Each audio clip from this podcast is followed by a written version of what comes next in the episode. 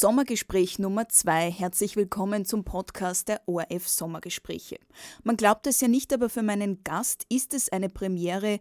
Grünen-Chef und Vizekanzler Werner Kogler ist zum ersten Mal bei den ORF Sommergesprächen.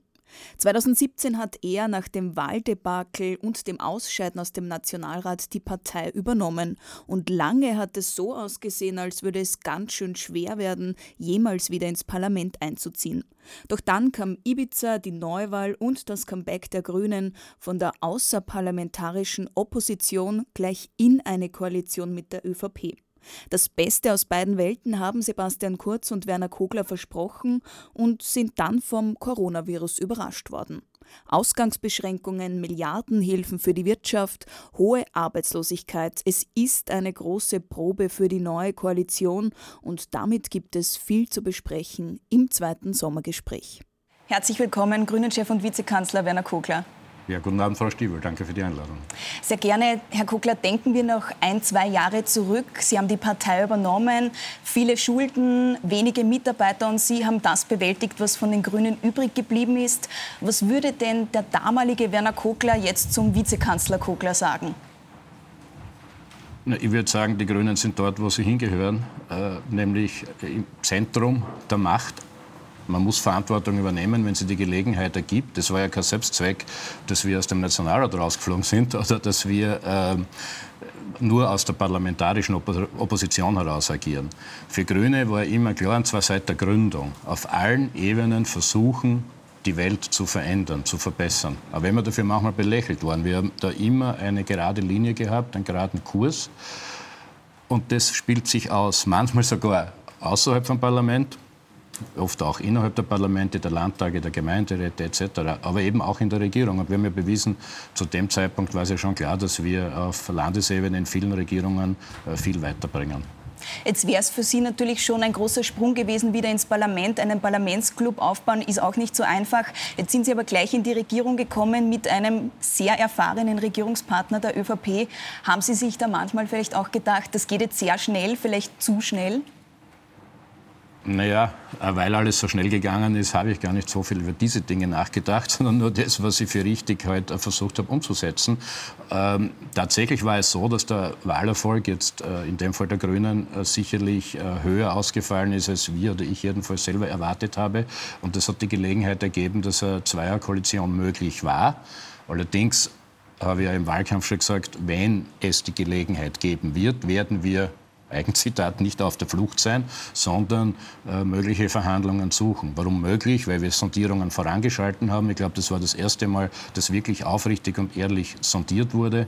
Warum das nun wieder? Weil ja klar war, dass die ÖVP, insbesondere die türkise ÖVP, hier für völlig andere Dinge gewählt wurde über einige Strecken. Manches war ja nicht so unterschiedlich, aber jedenfalls eine Herausforderung, wenn die beiden Wahlsieger es miteinander versuchen wollen. Und wir haben dieses, wir haben dieses Wagnis versucht. Die Geschichte ist bekannt und ich denke, aus Verantwortung für Österreich war das die richtige Entscheidung. Jetzt haben Sie es schon angesprochen, das müssen sehr harte Verhandlungen gewesen sein, denn ÖVP und Grüne, die stehen ja in vielen Punkten wirklich völlig, äh, die sind ja völlig verschieden. Äh, Sie haben in diesem Programm auch Punkte umsetzen müssen, äh, die mit den Werten der Grünen eigentlich nicht vereinbar sind. Also wenn es um Migration geht, Asyl, Integration, ähm, da muss es sicher zu hitzigen Verhandlungen auch innerhalb der Grünen gekommen sein. Welchen Preis haben Sie denn gezahlt, um in dieser Regierung zu sein? In die Regierung zu gehen, ist ja kein Selbstzweck. Äh, insgesamt muss es passen und es gibt äh, Kompromisse in einzelnen Bereichen. Es gibt natürlich in verschiedenen Feldern äh, unterschiedliche Gewichtungen und sozusagen ist das Ganze auch ein Kompromiss und das war von vornherein klar zu Beginn der Sondierungen und auch beim Regierungseintritt, dass gerade in parlamentarischen Demokratien äh, die Kompromisse nicht denunziert werden können. Das ist einmal das eine. Ähm, in, der zweiten, äh, in zweiter Hinsicht, um auf Ihre Frage einzugehen, gibt es natürlich Bereiche, wo die Grünen hätten sie 50 Prozent oder würden sie mit anderen Parteien regieren, äh, anderes Programm äh, geschrieben. Wichtig ist ja nur, dass es gegenüber den Alternativen vertreten lässt äh, und dass es besser wird. Aber was war denn zu dem Zeitpunkt die Alternative? Wissen Sie, wie oft ich jetzt angeredet wäre? Früher schon, aber jetzt noch öfter, gerade in Corona-Zeiten, dass es gut ist, dass die Grünen regieren und dass es nicht mehr blau-türkis gibt. Äh, das ist, glaube ich, nicht ganz, äh, nicht ganz äh, wegzuwischen. Und in all den Bereichen, die Sie hier aufzählen, würde das Programm auch noch einmal ganz anders ausschauen. Ja, da hat es Kompromisse gegeben, die auch nicht einfach sind oder waren in den Verhandlungen, die Sie angesprochen haben. Gleichzeitig gibt es eigentlich kein politisches Feld, wo nicht massiv Verbesserungen erreicht wurden. Wenn wir die Flüchtlingsfrage aufgreifen wollen, dann möchte ich schon festhalten, dass noch nie zuvor so eine dramatische Erhöhung der Budgets für die Hilfe vor Ort geleistet wurde. Das ist ja nur deshalb, weil wir in die Regierung gegangen sind. Und auch in den aktuellen Auszahlungen haben wir von Syrien bis Griechenland überall wesentlich mehr Mittel äh, in der äh, Flüchtlingshilfe drinnen als jemals zuvor. Herr Kugler, aber gerade, bei der Flüchtlingsfrage haben zum Beispiel im Februar, als wir noch nicht über Corona gesprochen haben, äh, haben Sie gesagt, Österreich sollte Flüchtlinge von den griechischen Inseln aufnehmen. Und Ihr Koalitionspartner hat natürlich gesagt, nein, das wollen wir nicht. Und Sie haben das dann so ein bisschen auch als private Haltung äh, deklariert. Reicht denn das, wenn das die private Haltung ja, eines Vizekanzlers nein, ist? Frau Striebel, ich widerspreche dann wirklich nur ungern, aber das ist eine Andichtung. Ich habe diese Begriffe nie gebraucht. Es war die Aussage, aber dass Sie das die grüne Position ist. Die grüne Position haben wir eine persönliche und dass wir weiter darum werben werden und kämpfen werden, dass sich da was bewegt. Äh, das ist auch heute noch so. Und schauen wir mal, wie das ausgeht über die äh, Zeiträume. Aber gleichzeitig ist es gelungen, das wäre sonst ja nicht passiert, dass Österreich sich jetzt in Griechenland weit mehr als andere Länder engagiert, weil eben alles ein Kompromiss ist. Äh, eine Million zusätzlich für das UNHCR, nur für die griechischen Inseln und für die Entlastung der Situationen dort und auch für das Festland. Oder dass wir fast 200 äh, Sanitär- und Wohncontainer äh, als Österreich nach Griechenland geschickt haben. Oder auch die Hilfe wo es ja noch viel schlimmer ist in Wahrheit, wenn man ehrlich ist, Nordwest-Syrien, Idlib, diese Region, da hat es drei Millionen gegeben über die internationalen Hilfsorganisationen direkt dorthin und äh, das sollte man zumindest nicht außer Acht lassen. Aber ja, das Thema ist da, das wird es auch weitergeben. Aber zum Beispiel Belgien hat jetzt im Juli 18 Kinder aufgenommen. Sie können Ihren Koalitionspartner nicht überzeugen, dass man ein paar Frauen und Kinder aufnimmt von den griechischen Inseln? Das werden wir noch sehen, wie das ausgeht. Wir werben ja äh, hier mit äh, vielen äh, Institutionen, die auch der ÖVP sehr nahe stehen. Es gibt ja viele ÖVP-Bürgermeisterinnen und Bürgermeister, die das so sehen wollen würden. Das werden, werden wir ja äh, tun. Ne? Aber also ich, ich da könnte noch Bewegung in die Sache kommen. Wir, wir werden sehen. Ich, sag nur, ich sage nur, was Grüne Position ist und dass sie die nicht an jeder Stelle durchgesetzt hat, ist ja wohl klar. Ja? Äh, müssten wir mal mit der industriellen Vereinigung oder mit dem Wirtschaftsbund reden, was sie von dem Klimaschutzprogramm halten. Das hätten sie vor zwei Jahren noch äh, frank und frei äh, irgendwo hingeschickt. Ähm, und äh, da, passieren jetzt, da passieren jetzt europaweit einmalige Fortschritte. Also man müsste ja dann diese Seite fragen, aber da werden wir ja vielleicht eh noch drauf da reden wir kommen. noch drüber. Nur auch hier, äh, ja, es ist dann schon auch irgendwann einmal Symbolpolitik. Da muss man aufpassen. Aber ich bin ja dafür, dass wir auch diese Symbolpolitik machen, wenn Belgien 18, ich denke, es geht in der Regel um unbegleitete Minderjährige, äh, noch dazu, wenn sie ähm, in besonders schwierigen äh, Situationen sind, krank sind zum Beispiel. Ja, natürlich bin ich da dafür, dass wir uns hier engagieren. Aber, und wir tun sie auch, äh, aber es ist die Hilfe vor Ort äh, mindestens so wichtig, äh, das sollte nicht unerwähnt bleiben. Ja. Mhm. Ähm, wann sagen Sie, wo ist für Sie die Grenze zwischen Kompromissen und der Frage, ob man seine Werte als Partei auch aufgibt. Gibt es da für Sie eine, Werte Grenze? werden überhaupt nicht aufgegeben. Die Frage ist, ob die jeweiligen Schritte in die richtige Richtung gehen und was die Alternativen dazu sind. Noch einmal, ja. die, äh, die Alternative war nicht, dass die Grünen mit den Sozialdemokraten eine Regierung hätten bilden können oder mit den Neos oder auch alle drei zusammen nicht. Es gab nur diese Alternative oder im Wesentlichen türkisblau. Und dann kann man sich das in jedem Themenfeld durchdeklinieren, wie die Welt jetzt aussieht ausschauen würde. Nur was glauben Sie, wie wir die Corona-Krise angehen würden, wenn wir jetzt einen Innenminister Kickel hätten, äh, einen Parteivorsitzenden Hofer, oder noch die, äh, die Gesundheits- und Sozialministerin, lassen wir die gleich besser wieder weg. Aber also, das wär, reicht das, nein, wenn man das sagt, nein, ohne das uns wäre es schlimmer? Das reicht nicht. Ich sage ja, es muss ja auch in die richtige Richtung gehen. Aber beides spielt eine Rolle. Die Alternativen, die Sie manche herbeisehnen, hat es nicht gegeben wir haben ja, wir haben ja von fast nichts auf 14 Prozent gewonnen. Die Sozialdemokratie äh, hat nicht dazu beigetragen, dass wir gemeinsam eine Mehrheit hätten. Also ich, mir wäre es jedenfalls entgangen. Hätten Deshalb Sie sich mit denen besser arrangieren können, weil Sie die jetzt ansprechen? Ja, oder? Das weiß ich nicht. Ich habe ein hervorragendes Verhältnis zur äh, Vorsitzenden äh, Pamela Rendi-Wagner, damit das nicht missverstanden wird. Äh, aber die Wahl haben nicht wir verloren. Also wir haben die Wahl gewonnen. Und die Herausforderung war und ist, dass und das ist halt auch Demokratie, dass zwei Wahlsieger etwas miteinander versuchen, auch wenn es noch so schwierig ist.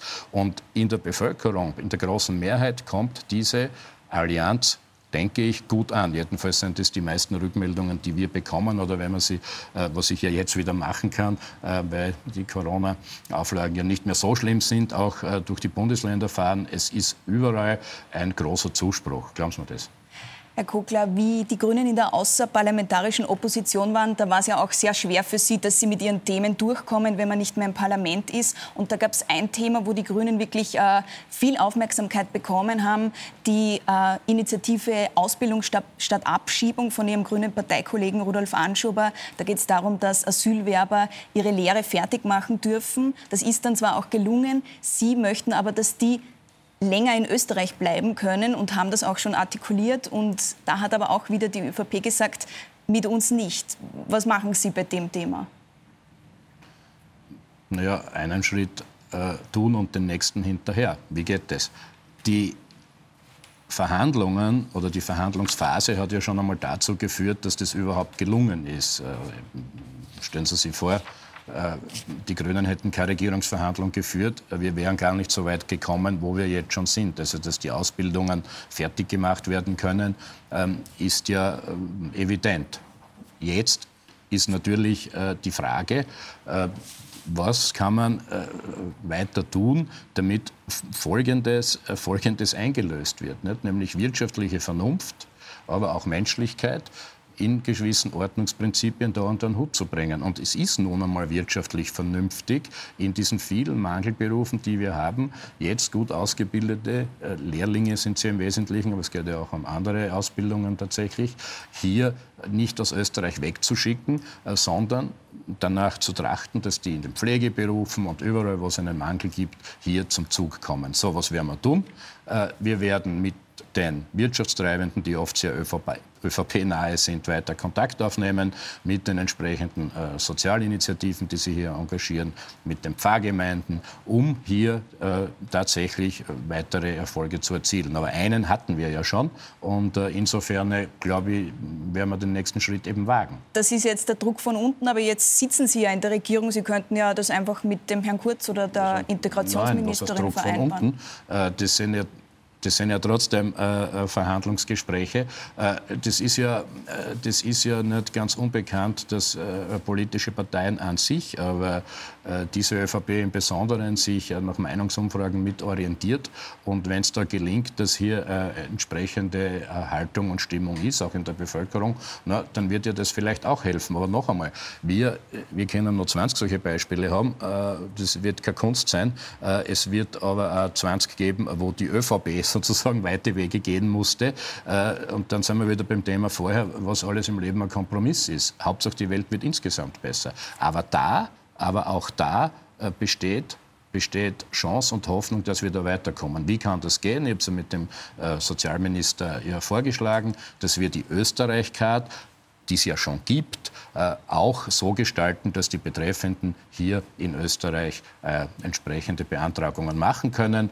Und das hat noch gar nichts damit zu tun, dass dann ein, sogenannter Pull-Effekt entsteht, dass man sie seitens der ÖVP fürchtet, äh, dass das sozusagen ich, im schlechten Sinne Ich möchte es noch einmal strukturieren. Sie haben ja zuerst gesagt, wenn die Meinungsumfragen passen, dann könnte sich auch der Koalitionspartner vielleicht daran orientieren. Ja, das ist das so? Kleine Spitze, ne? Ist das Aber, so? Ja, das, naja, das ist ja nicht illegitim in der Demokratie. Demokratie, das wollte ich ja vorhin auch sagen, äh, die ÖVP ist für bestimmte Richtungen und Dinge gewählt worden. Und wenn man sich anschaut, wofür die FPÖ gewählt worden ist, da muss man schon auch zur Kenntnis nehmen, dass es für bestimmte Positionen in dem Land keine Mehrheit gibt.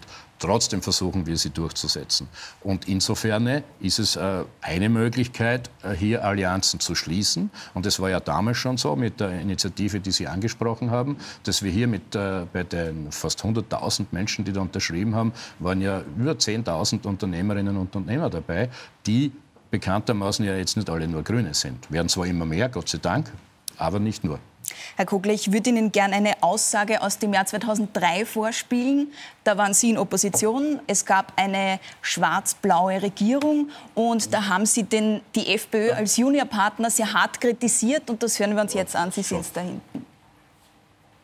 Die FPÖ hat in letzter Zeit nur mehr den Wurmfortsatz der ÖVP gespielt und das äh, wird sich auf die Dauer wahrscheinlich nicht einmal für die FPÖ ausgehen. Herr Kugler, das könnten heute die, sagen heute die Oppositionsparteien manchmal auch über Sie, das Beiwagel der ÖVP. Wird sich das langfristig für die Grünen ausgehen? Mit Sicherheit. Äh, es interessiert mich ja weniger, äh, was die Zurufe von dort sind, sondern die Ergebnisse der Politik. Erstens im Regierungsvertrag und im Übereinkommen und zweitens, was äh, insgesamt passiert. Und mein Gott, wenn man die äh, FPÖ mit uns vergleichen will, äh, da möchte ich... Will ich gar nicht. Ich wollte einfach nur, oft, oft gibt Situationen dass, in der Vergangenheit, die jetzt stellvertretend für die, naja, für die, die schon, Gerade weil Sie 2003 erwähnen und was damals passiert ist, wir haben ja 15 Jahre dann den Schutt weggeräumt von dieser Koalition.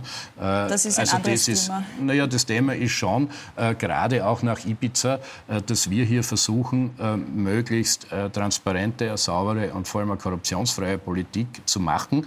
das wird vielleicht nicht immer und überall gelingen. Anfälligkeiten gibt es überall. Also, hm. aber, Bei Ihnen? aber die, na, aber wenn lang viel Macht sie wo kumuliert, ist es halt so. Aber dafür geht es ja um die Checks and Balances und äh, also um dieses Austarieren, äh, dass es hier äh, gewisse ähm, Immunität gibt gegen sowas. Aber eines ist sicher: Die FPÖ ist eine korruptionsanfällige Truppe, die neben dem, dass sie oder was heißt neben dem und sonst sonst auch hauptsächlich rechtsextrem ausgerichtet. Heute geht's heute geht's einmal ja, über Sie. Nur, heute geht's über Sie. Nur Weil Sie gesagt haben Anfälligkeiten, die, die sind Sie da auch in anderen in Nein, anderen Parteien ich sage nur noch einmal, äh, was der Unterschied ist, wenn wir uns jetzt Ibiza hernehmen, beziehungsweise den Skandal von dort, äh, wo hier überall dramatische und massive Veränderungen eingeleitet werden oder bereits worden sind, etwa im Bereich der Korruptionsbekämpfung. Da wird es ein Paket geben, das uns von den mittleren Rängen in Europa, es ist ja nicht alles schlecht in Österreich, von den mittleren Rängen zu den besten bringt. Wir werden das erste Mal, wir reden seit 20 Jahren darüber, solange wir wieder für schon kämpft, das erste Mal die Rechnungshof Einsicht in die Parteikassen herbringen, also gläserne Kassen. Äh, und drittens das Informationsfreiheitsgesetz, das wir jetzt gemeinsam mit der ÖVP machen. Das hat es ja alles nicht gegeben. Bis Jahresende haben Sie das versprochen. Naja, das wird ja, das wird ja erarbeitet und äh, massiv und intensiv gerade eben. Das ähm, weiß ich ja und deshalb bin ich sehr zuversichtlich, dass das jetzt eben gelingen wird. Aber wo hätte man denn das denn gehabt mit der, mit der FPÖ? Und nicht einmal mit den Sozialdemokraten. Die sind bis heute dagegen, dass der Rechnungshof in die Parteikassen reinschaut. Wir werden es eh noch brauchen und überzeugen müssen, weil für manches brauchen wir zwei Drittel Mehrheit im Nationalrat. Ja, mit den Neos wird es ja nicht reichen. Also wir haben genug zu tun, aber ich sage noch einmal, es gibt kein Politikfeld, wo sie die Dinge nicht zum Besseren wenden gegenüber äh, der Zeit rund um, äh, äh, rund um die Vorgäng Vorvorgängerkoalition, so muss man sagen. Herr Kugler, reden wir doch über Europa. Wem stehen Sie Gerne. in der EU-Politik eigentlich näher? Angela Merkel oder Sebastian Kurz?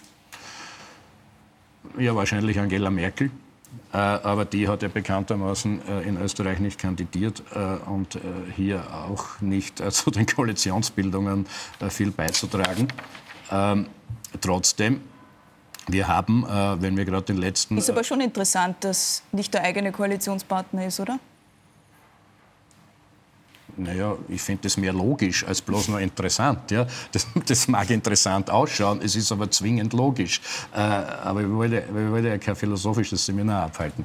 Äh, die Geschichte geht ja so. In Österreich sind die Grünen mit Sicherheit bei den proeuropäischsten Parteien. Die ÖVP war das auch lange, da hat es dann ein paar Veränderungen gegeben. Aber wenn wir uns den letzten Gipfel hernehmen, äh, der ist ja ein einschneidender gewesen, da sind viele vernünftige Dinge passiert. Da waren wir uns nichtsdestotrotz jetzt die ÖVP und speziell Kanzler Kurz und ich, über weite Strecken in wesentlichen Punkten einig. Bei einigen hat es einen Unterschied gegeben. Deswegen habe ich ja gesagt, wir wären dort gerne äh, europäischer äh, gewesen, geblieben äh, und äh, haben uns halt auch nicht überall durchgesetzt. Aber in wesentlichen Punkten ja. In Österreich hat es das noch nie gegeben, dass die Regierung in der Union so aufgetreten ist, dass Ökologisierung durch die ganzen Finanzfragen sich durchzieht. Wo überall finden wir das? Bei den Ausgaben, da sollen jetzt 30 Prozent und nicht bloß nur der neuen Hilfen, die sehr wichtig sind, sondern auch das gesamte siebenjährige EU-Budget und insgesamt geht es da immerhin, so viele Zahlen dürfen sein, 1,8 äh, Billionen, dass hier 30 Prozent für Umwelt- und Klimaschutz zu verausgaben sind. Als Bedingung überhaupt. Das hat es noch nie gegeben. Und zweitens, und am Schluss schon, die Einnahmen, die die Union jetzt aufnimmt, äh, also Anleihen begibt, werden so zurückgezahlt, indem ökologische Abgaben eingehoben werden. Äh, Europa hat sich immer in Schritten entwickelt und das sind historische Schritte. Kugler, das, Ihr, ist, das ist einmal eine sehr grüne Ihr Sache. Koali Ihr Koalitionspartner ist aber nach Brüssel gefahren, hat sich den sogenannten sparsamen Vier angeschlossen, hat gesagt, äh, es darf überhaupt keine Zuschüsse geben, sondern nur Kredite. Sie haben Sie waren auf der Seite von Angela Merkel, haben genau. gesagt, äh, das soll alles kein Bazar sein und äh, bitte eine große Hilfe. Das ist schon ein bisschen einzigartig, dass ein Kanzler und ein Vizekanzler ja, das so verschieden sind, weil er hat ja, er hat ja die ÖVP-Position in Brüssel vertreten, ja, nicht Ihre. Ja, aber wenn wir so anlegen, hätten wir uns aber durchgesetzt. Das wundert mich auch nicht, weil in Europa am Schluss immer alles ein Kompromiss ist und wir haben das auch ganz offen besprochen, also jetzt Sebastian Kurz und ich. Äh, was ist denn am Schluss überblieben? Sie haben das richtig beschrieben, äh, Finanzminister Blümel und anfangs auch äh, der Kanzler haben immer gesagt, nur Kredite, keine Zuschüsse. Was haben wir jetzt? Mehr Zuschüsse als Kredite. Aber um das geht es mir ja gar nicht. Also Michel Raymond und ich haben das immer wieder prognostiziert und vertreten. Es wird so ausgehen, dass am Schluss der ganze Kompromiss, nämlich der europäische, wesentlich näher neben der Linie, im Übrigen auch von Frau von der Leyen, und äh, Macron Merkel sein wird und äh, auch dem Europäischen Parlament. Und dass die Grünen eher dort sich angesiedelt haben, äh, ist ja klar, aber das hilft ja so nichts. Helfen tut ja, dass wirklich was weitergeht. Und das habe ich versucht vorher zu beschreiben, dass wesentliche Ökologisierungsschritte wie noch niemals zuvor in der Europäischen Union gelungen sind. Das ist doch das Entscheidende.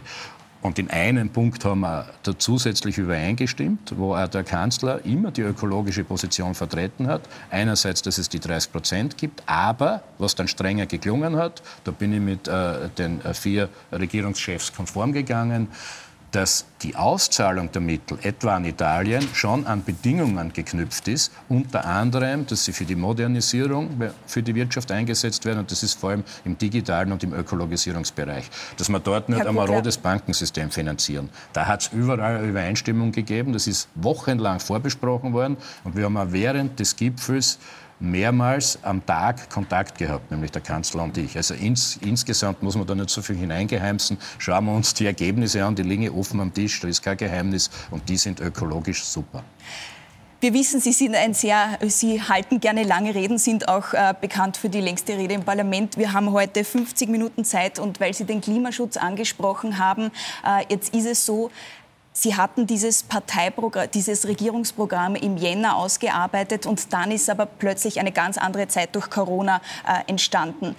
Gibt es denn Punkte in diesem Regierungsprogramm beim Klimaschutz, wo Sie sagen, das wird sich langfristig nicht ausgehen, weil es äh, die Organisationen, die ähm, NGOs kritisieren auch immer wieder, dass es keine konkreten, äh, kein, keinen konkreten Zeitplan für verschiedene Reformen gibt äh, beim Klimaschutz. Sich, gehen sich da manche Dinge nicht mehr aus, weil es kein Geld mehr dafür gibt? Naja, ähm, aber wir haben ja gemeinsam beobachtet, dass äh, sehr viel Geld in die Hand genommen wurde, um einfach die Corona-Krise zu bewältigen in mehreren Etappen. Und äh, gerade was die Investitionen betrifft, um äh, die Krise zu bewältigen, stellen wir ja fest, dass ganz viele Klimaschutzinvestitionen dabei sind. Zwei Drittel aller Investitionen, und das sind so viele wie noch nie, gehen in Umwelt- und oder Klimaschutz. Und äh, das ist schon bemerkenswert. Und da gibt es die Zeitpläne natürlich, weil das beginnt gerade eben jetzt in diesem Sommer wird mit diesen Investitionszuschüssen oder auch direkten Investitionen begonnen. Äh, wo sehen wir das überall? Im Ausbau des öffentlichen Verkehrs, äh, bei der nämlich Schienenausbau, Bussysteme. Zweitens bessere Taktverbindungen und drittens und vor allem auch viel günstiger. Da bin ich jetzt dabei, dass wir um drei Euro pro Tag nächstes Jahr hoffentlich schon durch Österreich fahren können. Das sind Aber konkrete nur, Dinge. Nur das bundesweite Ticket. Beim 123-Ticket ist nächstes Jahr nur das bundesweite Ticket, ja, nicht jetzt zwischen, gibt, ja, zwischen den Bund. Da ist noch sehr viel zu klären. ja, ist immer was zu klären, klären, aber mit dem fangen wir an, damit einmal gleich was weitergeht. Sie haben ja nach diesen Zeitplänen zu Recht gefragt im Übrigen. Und da wird, denke ich, sehr viel weitergehen. Aber auch bei allen anderen Förderungen, äh, die darauf abzielen, dass die ganze Energieinfrastruktur besser wird. Ob es jetzt die privaten Gebäude sind, die Gewerbe oder auch die öffentlichen. Überall soll Folgendes gelten und die äh, Vervielfachung der Förderschienen sind schon ausgerollt. Ich kann nur alle äh, aufrufen, sich dazu beteiligen, sich das anzuschauen auf den diversen Informationsseiten, nämlich Gebäude am Dach, Photovoltaikanlagen. Äh, wir haben ein 1 Million Dächer-Programm vor. Das geht sich aus in verkürztem Zeitraum, weil jetzt noch mehr Geld investiert wird, Anführungszeichen dank Corona. Äh, rund um die Wände eine thermische Sanierung, das bringt ganz viele Arbeitsplätze und in den Kellern die stinkigen alten fossilen Kessel tauschen gegen äh, moderne Anlagen in den erneuerbaren Energien. Wenn wir das alles machen, haben wir, das ja, da schlagen wir viele Fliegen mit einer Klappe, Steht. dann haben wir Klimaschutz. Die Leute, die das machen, zahlen am Schluss weniger, weil die Energierechnungen viel billiger werden äh, und die Arbeitsplätze bleiben in der Region. Herr Kuckler, wir können jetzt nicht das ganze Regierungsprogramm, ich weiß, ja, dass, Sie, dass, dass, Ihnen, dass Ihnen das ein sehr wichtiges Thema ist, wir können aber nicht das ganze Regierungsprogramm beim Klimaschutz aufarbeiten. Jetzt ist es so, Klimaschutz ist das eine. Sie sagen, grüne Jobs entstehen auch zu, durch Ihre Initiativen. Es sind aber äh, 430.000 Menschen in Österreich arbeitslos, 470.000 in Kurzarbeit. Äh, grüne Jobs schön und gut, aber braucht es nicht Initiativen, dass es überhaupt Jobs gibt für diese vielen Menschen? Ja, sicher. Äh, aber ja, schön und gut, nämlich wirklich. Äh, erstens sind schöne Erfolge und gut ist es auch noch, da haben wir vorher ja äh, gestoppt, was die Beschäftigungslage betrifft. Tatsächlich ist es so, soweit wir Berechnungen schon verfügbar haben, dass einzelne dieser Maßnahmen, die eben schon beginnen, das war ja auch Ihre Frage vorher, die beginnen eben, dass die äh, in Einzelbereichen Zehntausende Arbeitsplätze schaffen. Und wenn man das ganze ökologische Programm zusammenzieht, bis hin zur Ökologisierung des Wirtschafts- und Finanz-, also Steuersystems schlechthin, äh, dann kommen da über 100.000 Arbeitsplätze zusammen. Das war ja immer die Idee, dass diese ökologische Umsteuerung ja auch die Leute mitnehmen muss, also sozial verträglich sein, ökonomisch vernünftig, sozial verantwortlich und natürlich umwelt- und klimaschützend. Und das alles geht unter einen Hut. Dazu gibt es ja uns. Und das ist, gelingt gerade. Und gerade was die Arbeitssituation betrifft, wird das ja die Lösung sein und nicht das Problem. Also die Klimaschutzinvestitionen schaffen ja genau die Arbeitsplätze. Wir werden ja nicht, wir werden ja nicht das ganz Schlechte jetzt dadurch füttern, sondern die guten neuen Investitionen Herr Kuckler, anreizen. Ich glaube, wir haben das jetzt intensiv besprochen. Auch gehen wir doch noch einmal zurück in diesen März äh, 2020, als äh, die Regierung Restaurants zugesperrt hat, es keinen Schulunterricht gegeben hat. Wie ist es Ihnen damit gegangen, dass Sie ein Land praktisch zusperren? Ja, auch nicht gut. Aber es war, ich kann mich gut erinnern, es waren dramatische Tage, Wochen, Nächte auch im Kanzleramt, äh, weil wir äh, natürlich gesehen haben, äh, dass das äh, keine harmlose Sache ist. Und das ist im Übrigen auch heute noch nicht. Wir machen aber den Eindruck, dass Sie das vergessen. Das ist eine heimtückische äh, schwere Bedrohung, also dieses äh, Virus und noch dazu die Ausbreitung desselben. Äh, und das kann man äh, nur unterschätzen. So. Wir haben damals möglichst viele Fakten zusammengetragen und Analysen gemacht und genau versucht zu, hinzusteuern, wann sind die richtigen Tage, äh, um das öffentliche Leben zu reduzieren. Ganz runtergefahren ist es ja nicht worden, auch gerade das Wirtschaftsleben nicht. Richtig ist, dass zunächst die, Handels, äh, äh die Handelsbetriebe in ihren Verkaufsflächen geschlossen wurden. Wir wollen es jetzt gar nicht noch einmal, also es ja, weiß ja jeder, wie es war, aber wie war es für Sie? Ja, es war eine schwierige Entscheidung, aber wir haben ja versucht, auf diesen richtigen Zeitpunkt hinzukommen. Und ich habe das deshalb vorher erwähnt, auch, noch, äh, auch genau zu schauen, ja, welche Bereiche und Branchen. Es waren ja dann lang nicht alle. Und das führte ja auch dazu, dass wir äh, nicht nur einen für einen dramatischeren Wirtschaftseinbruch äh, haben, sondern dass sich, das ist schlimm genug von der Wirtschafts- und Soziallage her, sondern dass sich das auf bestimmte, auf bestimmte Bereiche einmal zunächst begrenzt hat.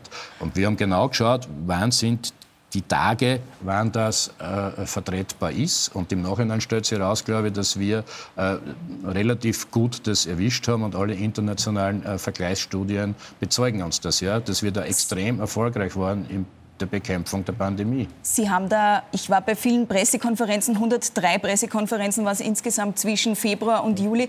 Ähm, Sie haben da sehr oft und sehr intensiv gewarnt, die Bevölkerung, dass man alle vermeintlichen Verhaltensregeln einhält, haben gedroht Sportvereinen, dass man die Förderungen sieht, wenn sich da irgendwer am Fußballplatz wagt. War diese dramatische Sprache nicht ein bisschen übertrieben im Nachhinein?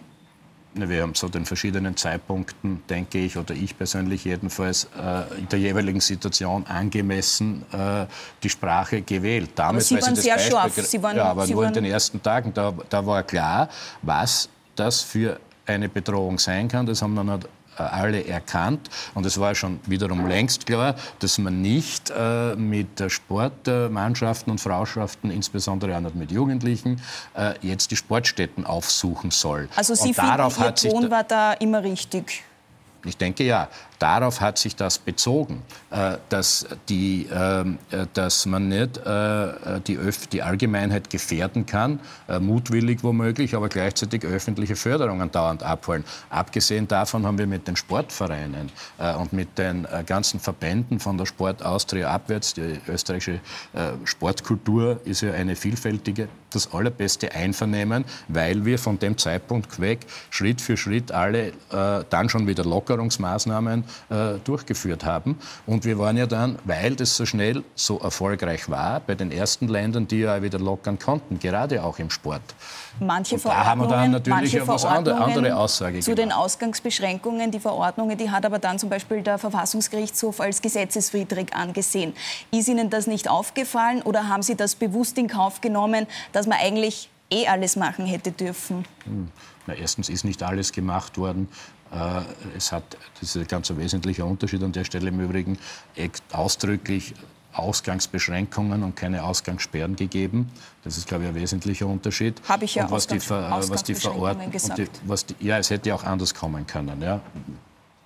Machen wir nicht mehr den Vergleich zu Kickel und Konsorten, aber es hätte ja auch Hatten anders Sie, kommen können. ja, genau.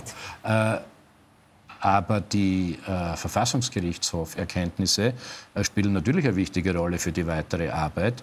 Tatsächlich sind äh, zunächst zwei Verordnungen aufgehoben worden, weil sie in bestimmten Passagen äh, nicht äh, die Terminologie äh, des Gesetzes gehabt haben. Ne? Im Gesetz ging es um ein, einzelne ähm, bestimmte Flächen und in der Verordnung war das zu allgemein gehalten. Ich halt so, und die ich, ich glaub, die Stärkt Beamten, jetzt auch nicht das Vertrauen in den Staat, glaub, oder Herr Kugler? Die Beamten und Beamtinnen des Gesundheitsressorts haben da nach bestem Wissen und Gewissen gearbeitet. Und äh, im, äh, im Ergebnis, nichtsdestotrotz, dass wir versucht haben, äh, die Abstandsregeln äh, einzuführen oder dass es in bestimmten äh, Handelsgeschäften einmal zu vorübergehenden Schließungen gekommen ist, das hat ja alles dazu beigetragen, dass das dann eben so erfolgreich war. Natürlich wäre es besser, natürlich wäre es besser, äh, wenn äh, die Verordnungen mit den Gesetzen übereingestimmt hätten und ich glaube, der Gesundheitsminister hat es ja bewiesen. Der war ja der Erste, der gesagt hat, ja, sorry, äh, wo hat man das sonst nur eine derartige Fehlerkultur? Und wir machen das ja in Zukunft ausschließlich nur mehr in Abstimmung äh, mit dem Verfassungsdienst, was ja nicht immer gelungen ist. Das ist ja richtig. Ganz kurz, haben Sie das im Privatleben auch manchmal erklären müssen? Haben da Freunde angerufen oder Ihr Lieblingswirt, äh, wie Sie sich das vorstellen? Na wenig. Also die, die Maßnahmen sind schon akzeptiert worden im Wesentlichen. Ähm, das einzige Thema, das ich erkannt habe, war, äh, in der Zeit der Lockerung. Das Aufsperren oder das Lockern war ja eigentlich fast schwieriger als das andere, kann man sich eh vorstellen, äh, weil wir haben es besonders gut gemeint. Mit äh, zwei Wochenschritten lockern, weil dann sieht man ja, wie sich die Maßnahmen in den Infektionszahlen auswirken. Gleichzeitig sind Dinge in Kraft getreten und am gleichen Tag haben wir aber die nächsten Lockerungen verkündet, die in zwei Wochen in Kraft treten, einfach damit sie die Betriebe, die Menschen, Bildungseinrichtungen einstellen können. Herr Kogler, es war eigentlich Ihre, Ihre, persönliche Sichtweise gemeint. In so einem Sommergespräch wollen wir Sie natürlich auch persönlich kennenlernen, war immer schon so. Und ich habe für Sie ein paar Entscheidungsfragen vorbereitet, entweder oder. Ich nenne Ihnen zwei Beispiele und Sie nennen mir eins. Wir kennen Sie ja als Kulturminister, als Sportminister und als Vizekanzler. Erste Frage, Sturm Graz-Match oder Formel 1-Rennen in Spielberg? Sturm Graz-Match. Das war sehr das einfach. War einfach ja. Novarock Festival oder Salzburger Festspiele? Beides. Keine Entscheidung? Nein. Sie sind ja im August noch dort, haben Sie mir vorher erzählt. Was ist Ihnen wichtiger, Vermögenssteuer oder CO2-Steuer? Ich glaube, die ökologische Umsteuerung steht jetzt im Vordergrund, deshalb CO2-Steuer. Sie wollen es aber nicht so nennen, wahrscheinlich. Bepreisung nennen Sie es immer. Ja, Bepreisung. Im Übrigen heißt sie ja bei uns auch nicht Vermögensteuer, sondern Abgaben für Millionenerben und Milliardenerben. Kulinarisch Burger oder Tofu? Nur Burger. Ehrlich, ja. zwei Grüne, zwei Ex-Grüne, die mal Bundessprecher waren, Eva Klawischnik oder Peter Pilz? Was heißt Eva Klawischnik oder ja, Peter wen, Pilz? wen präferieren Sie da? Ich habe zu beiden äh, nicht mehr intensiven Kontakt, aber Kontakt. Also ich würde jetzt äh, da äh, wahrscheinlich äh, kein Geheimnis äh, ausplaudern, wenn ich sage, dass ich mit der Eva Klawischnik längere Zeit näher gestanden bin als mit dem Peter Pilz. Und Kultur Lukas Resetaritz oder Anna Netrebko? Auch beide. Auch beide. Herr Kogler, Sie sind Kulturminister und in dieser Zeit haben sich sehr, sehr viele Kulturschaffende beschwert, dass sie nicht gehört wurden, dass äh, sie auch nicht verstanden haben, wie es zum Beispiel im Theater oder auf einem Filmset läuft. Zurückgetreten ist aber ihre Staatssekretärin Ulrike Lunacek. Welche Verantwortung trifft sie? Ja, gute Frage. Äh, ich glaube, wir haben uns ja sehr... Haben Sie eine Antwort?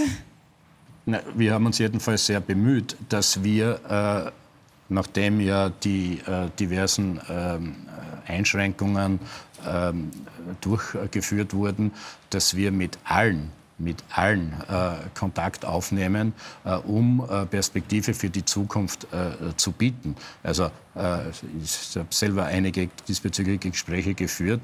Ähm, ich glaube, ich sehe wenig Verantwortung. Die Ulrike Lunacek und ich haben ja gemeinsam äh, das besprochen und äh, beschlossen mit einigen anderen äh, in der Regierung, äh, dass der Zeitpunkt gekommen ist, dass sie selbst ja angeboten hat, äh, das äh, zurückzulegen, weil sie ihre Stärken, für die wir sie ja geholt haben, oder speziell ich, äh, nicht ausspielen konnte. Das wären ja internationale und europäische Kontakte im Kulturleben gewesen, aber nicht das Krisenmanagement. Und deshalb haben wir hier mehr oder weniger gleichzeitig, das hat man auch daran erkannt, wie schnell das gegangen ist, dann Andrea Meyer geholt als Krisenmanagerin und als profunde Kennerin aller, ähm, aller Genres Genres im österreichischen Kulturleben. Und insofern war das, glaube ich, eine gemeinsame und richtige Entscheidung, weil die jetzt. Ich habe aber noch nicht gehört, haben. welche Verantwortung sie trifft.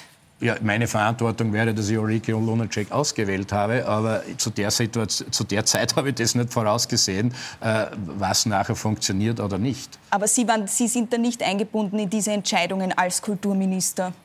Na, teilweise schon, aber wir haben das natürlich delegiert. Aber die, die, Frage, war ja, die Frage war ja die, äh, das ist ja, glaube ich, der Ulrike Lunacek unrecht getan worden, aber die Frage war ja die, äh, wie, weit, äh, wie weit die ähm, Verantwortung von mir wahrzunehmen wäre, die habe ich so gelöst. Äh, das war ja das Ergebnis. Aber wenn da mitschwingt, äh, was getan wurde oder unterlassen wurde, dann sage ich, es wurde eigentlich sehr viel getan. Aber es wäre ja jeder ein Lügner und ein Scharlatan, der damals gesagt hätte, ja, Holo oder Roh. Wir sperren auf der Stelle die Staatsoper, das Burgtheater, das Novarock. Alles geht wieder, wo nicht einmal, wo nicht einmal noch ansatzweise klar war, äh, wie wir das Infektionsgeschehen äh, in, in Griff halten können. Wir haben dann aber in Österreich begonnen, im Übrigen im Sport genauso, wir wollen das ja immer gleich behandeln, funktioniert im Wesentlichen auch, viel früher wieder mit den Lockerungen zu beginnen. Und jetzt, da haben wir es ja, in Österreich können in diesem Sommer oder auch in den Spätsommer hinein wesentlich mehr Kulturveranstaltungen stattfinden, tun sie auch auch als in vergleichbaren anderen Ländern. Also sobald es gegangen ist, ist es ja jetzt angegangen Jetzt geht es aber natürlich worden. auch um den Herbst und da ist natürlich die Frage, wie geht es jetzt weiter? Ähm, da gibt es manche Branchen, die seit März nichts verdient haben, zum Beispiel wie die Nachtgastronomie. Ähm, da haben sie heute einen Fixkostenzuschuss von 100 Prozent äh, verkündet. Äh, aber was passiert mit diesen Branchen? Weil da wird es ja länger, wie schaut da die längerfristige Perspektive aus? Die werden länger nicht aufsperren können.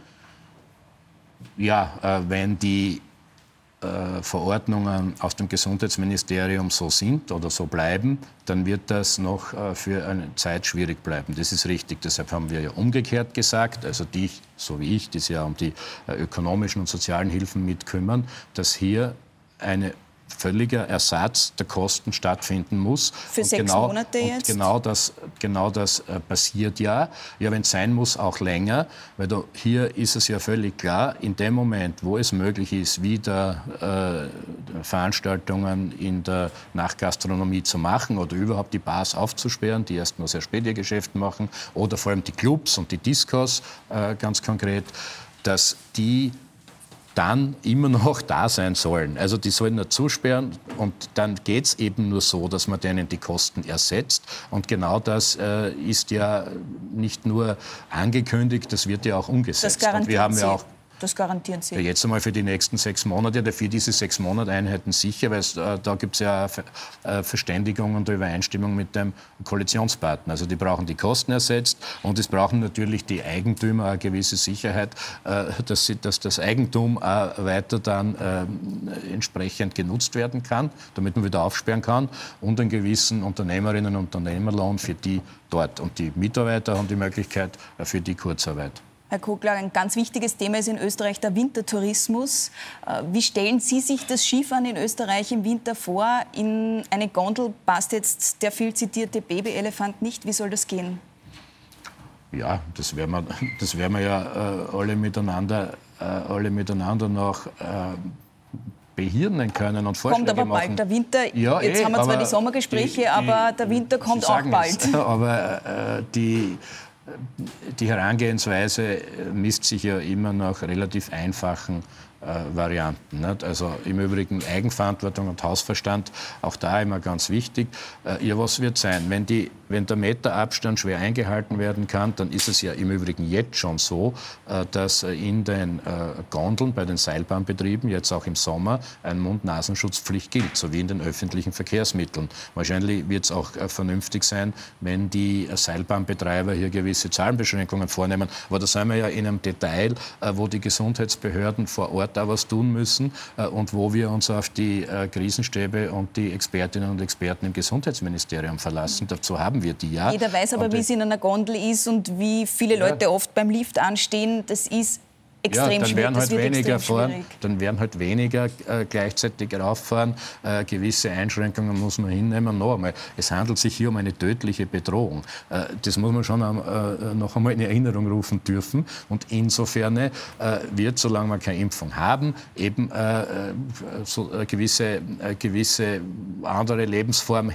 herrschen. Das muss aber ja trotzdem so sein, dass das Leben weitergeht. Ja? Besser, es fahren ein paar mit der Gondel, als es fährt gar niemand mit der Gondel. Ganz logisch. Äh, und das haben wir in vielen Bereichen. Wichtig ist auch, dass wir die ganz großen Ziele, Gesundheitsschutz und möglichst viele Menschenleben retten, ja immer noch, wird gerne übersehen auch die wirtschaftliche und soziale äh, Frage und eben die Freiheiten, die uns ja abgehen natürlich, äh, und dann noch im Übrigen das Bildungssystem, aufrechterhalten können, das alles unter den Hut zu bringen. Und das geht, weil wir ja sehr viel gelernt haben, äh, was das, Kugler, was das Virus schon, betrifft. Wir haben auch schon über, über Arbeitslosigkeit gesprochen vorher.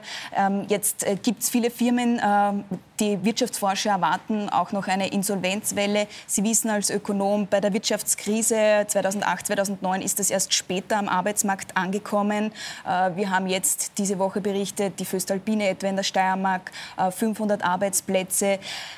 Glauben Sie, haben wir diese Krise, den Tiefpunkt dieser Krise schon erreicht oder kommt da noch was? Ja, schwer zu sagen. Das ist, glaube ich, jeder Scharlatan, der es ganz genau weiß. Ähm, die Frage ist ja, was ist der internationale Einschlag durch diese Krise? Und der ist natürlich enorm. Die Industrie wäre ja bis jetzt gut über die Runden gekommen, weil alte Aufträge abgearbeitet wurden. Gleichzeitig sind wir als österreichische Volkswirtschaft Gott sei Dank so erfolgreich, dass wir sehr, sehr viel exportieren, gerade im Industriebereich. Der österreichische Industriebereich ist super, aber der ist jetzt abhängig vom Weltgeschehen. Und weil dort im Übrigen ja, die Pandemie ja viel äh, ärger grassiert äh, als hier bei uns in Österreich, werden wir dort noch länger wirtschaftliche Rückschläge erleiden. Und das wirkt sich natürlich auch auf unseren Export und damit auf die Industrie aus. Äh, das ist leider so. Umgekehrt ist es auch eine Möglichkeit, wenn wir unsere Industrie aufrechterhalten wollen, dass wir sie gleich bei der Gelegenheit, wenn wir sie stützen, auch da oder dort mit modernisieren. Und das tun wir ja mit den Investitionsprämien, die sind ja auch heute eben wieder vorgestellt worden, die ganz klar die Modernisierung der Wirtschaft begünstigen. Und es ist Gott sei Dank so, dass in Österreich immer noch genug Eigenkapital da ist, äh, dass das gelingen kann. Aber, Aber eine Perspektive ist schwierig. Abgucken. Wenn Sie sagen, eine Perspektive zu geben, das ist sehr ja, schwierig. Die Perspektive ist die, dass wir, äh, was die Arbeitnehmerinnen und Arbeitnehmer betrifft, äh, das sehr gut funktionierende und äh, europaweit äh, beobachtete und gelobte Kurzarbeitsmodell fortsetzen in abgeänderter Form. Und was die äh, Unternehmerinnen und Unternehmer betrifft und damit auch wieder die Arbeitsplätze, haben wir eine Phase von Rettung und dann Entlastung bzw. Überbrückung gehabt.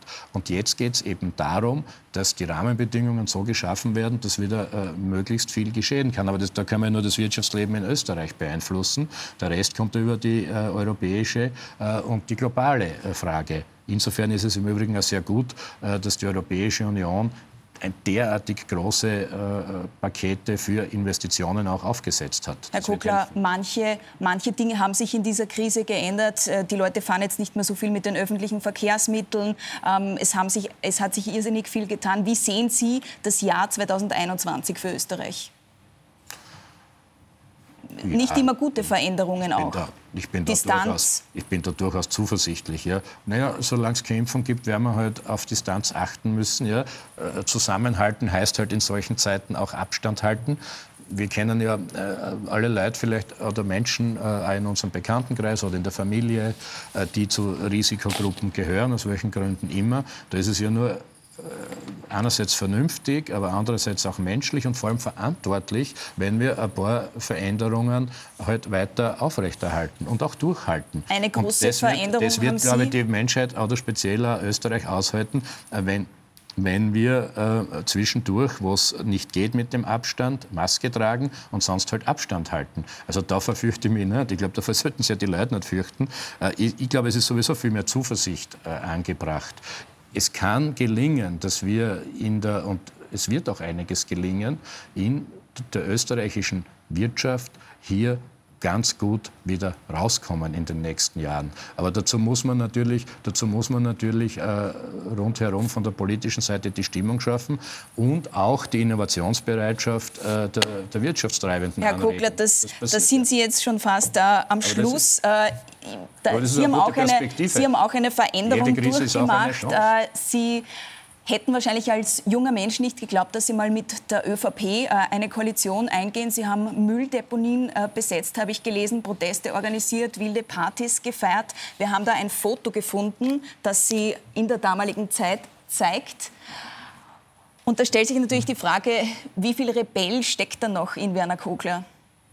Ja, ich weiß nicht, ob man dort den Rebellen erkennen kann. Ich äh, das, ist schon. Jedenfalls schon, schon. das ist jedenfalls schon sehr lange her. Äh, Im äh, Übrigen äh, war immer klar, ja, ich war ja gerne, äh, gerne dabei, als Junger damals bei, äh, bei der Stärkung und ähm, der grünen Bewegung oder überhaupt der Gründung mitzuwirken. Und das war klar, dass in dem Moment, wo wir uns als Partei organisieren, wir sind ja bis heute und jetzt wieder viel stärker eine Bündnispartei, eigentlich Teil einer Bewegung, dass wir auf allen Ebenen versuchen, die Welt zu verändern. Noch einmal, so und schließt jetzt ein bisschen pragmatischer, aber jetzt ein bisschen Ja, aber regieren ist regieren. Äh, das ist ja, äh, das ist ja äh, gut so. Irgendwer muss ja das Land regieren. Also noch einmal, ich bin froh, dass die Grünen diese, diese Verantwortung nehmen und bin ich froh, dass ich in einem Land lebe, wo es die, wo es die Möglichkeit für derartige Veränderung gibt. Und die Veränderung hat begonnen. Es ist äh, wesentlich mehr, ähm, als äh, viele glauben oder uns zuschreiben wollen. Aber wie gesagt, in der Bevölkerung nämlich ohnehin eine andere Stimmung war. Das war das zweite Sommergespräch mit Grünen-Chef Werner Kogler. Nächste Woche bei mir zu Gast ist FPÖ-Chef Norbert Hofer. Ich freue mich, wenn Sie dann wieder dabei sind.